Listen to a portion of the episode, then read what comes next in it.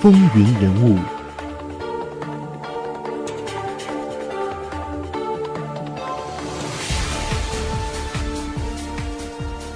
听众朋友们，大家好，欢迎收听《风云人物》，我是华丽。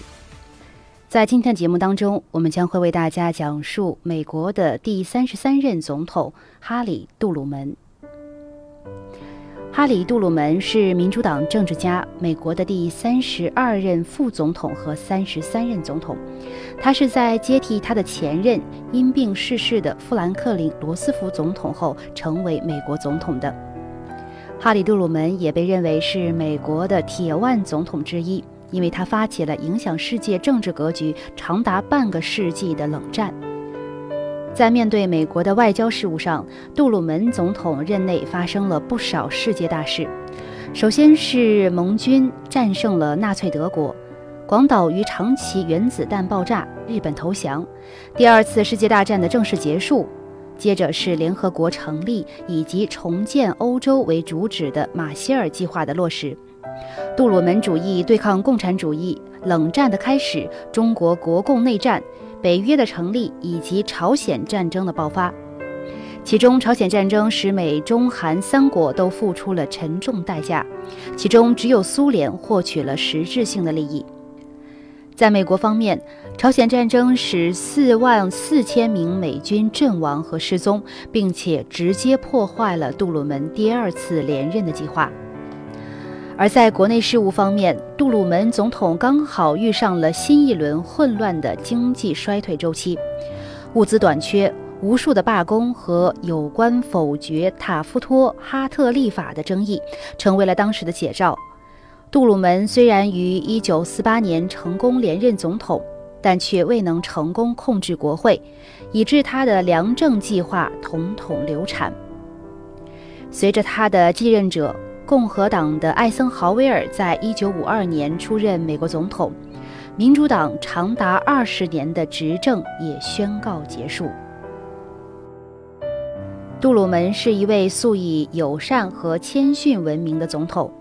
相比于他的前任，杜鲁门支持度并不算高，但是他谨慎果断的性格令他得以面对险峻的国内国际形势的时候，能够克服许多的困难和挑战。因此，到现在，多数学者仍然视他为最出色的美国总统之一。我们一起来看一下杜鲁门他早年的生涯。杜鲁门于1884年5月8日出生于密苏里州拉马尔，是家中的长子。他有一个弟弟和一个妹妹。他的父亲约翰·杜鲁门是一位农夫和家畜商贩。在杜鲁门只有十一个月大的时候，便举家迁到了密苏里州格兰德维尤的一个农场。那个农场由杜鲁门的祖父母所拥有，占地达到六百英亩。为了方便上学，杜鲁门一家在他六岁的时候又迁到了密苏里州独立城。一九零一年，杜鲁门高中毕业后，从事了很多种工作。一九零六年，杜鲁门回到了格兰德维尤的农场，并在那里度过了大约十年的时光。在这段时期里，他结识了贝斯·华莱士，并在一九一一年向他求婚，但是却以失败收场。此后，杜鲁门就说要比农夫赚到更多的钱后，才再次向贝斯求婚。结果，他在1918年如愿以偿。当时他刚从第一次世界大战的战场回来，还获得了上尉军衔。杜鲁门是美国历史上第九位没有大学学位的总统。但他曾经于1920年代在堪萨斯城法律学校，也就是现在的密苏里州堪萨斯城大学的法律学校读过两年的法律学位课程。美国最高法院法官查理斯·埃文斯·惠特克曾经是他的同学。在美国参与第一次世界大战后不久，杜鲁门加入了密苏里州国民警卫队，担任军官。并且在法国带领一支炮兵部队，名为炮兵连 D 组，隶属于第三十五师六十旅的一百二十九野战炮队。在体能方面，其实对于参军而言，杜鲁门的视力并不够好。但是由于他在体能测试前秘密地寄送了视力检查表，所以他仍然可以通过测试从征。在前往法国之前，杜鲁门先在俄克拉荷马州劳顿附近的希尔堡接受训练。在受训期间，他被指派去打理军营的贩卖部，也就是提供糖果、香烟、鞋带、苏打水、烟草和转发给士兵的文件等等。因此。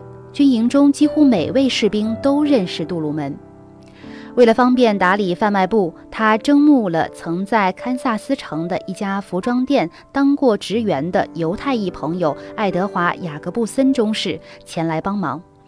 此外，杜鲁门还在军营当中认识了堪萨斯城政客汤姆·彭德格斯特的侄儿詹姆士·彭德格斯特，而这位政客在战后对杜鲁门有一定的帮助。在法国，杜鲁门上尉的炮兵连表现十分卓越。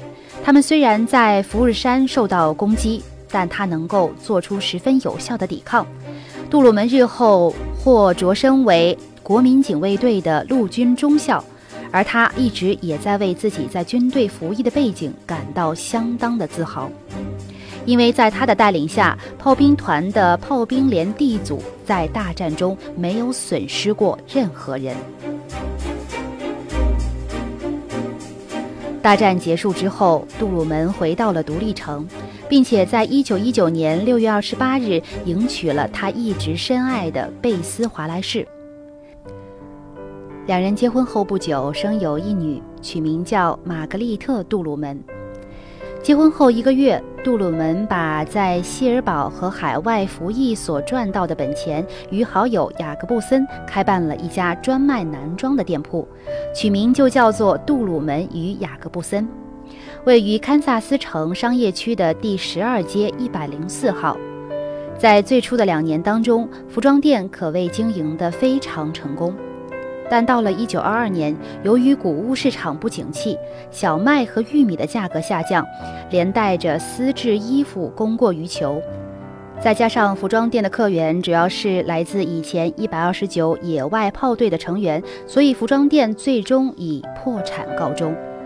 服装店倒闭之后，他又要工作数年才还清了债务，于是这也成为了杜鲁门日后加入民主党的一大因素。而雅各布森则是杜鲁门的毕生好友，杜鲁门也时常向他请教有关西安主义的事，而他们在一九二三年成功的被华盛顿学院录取。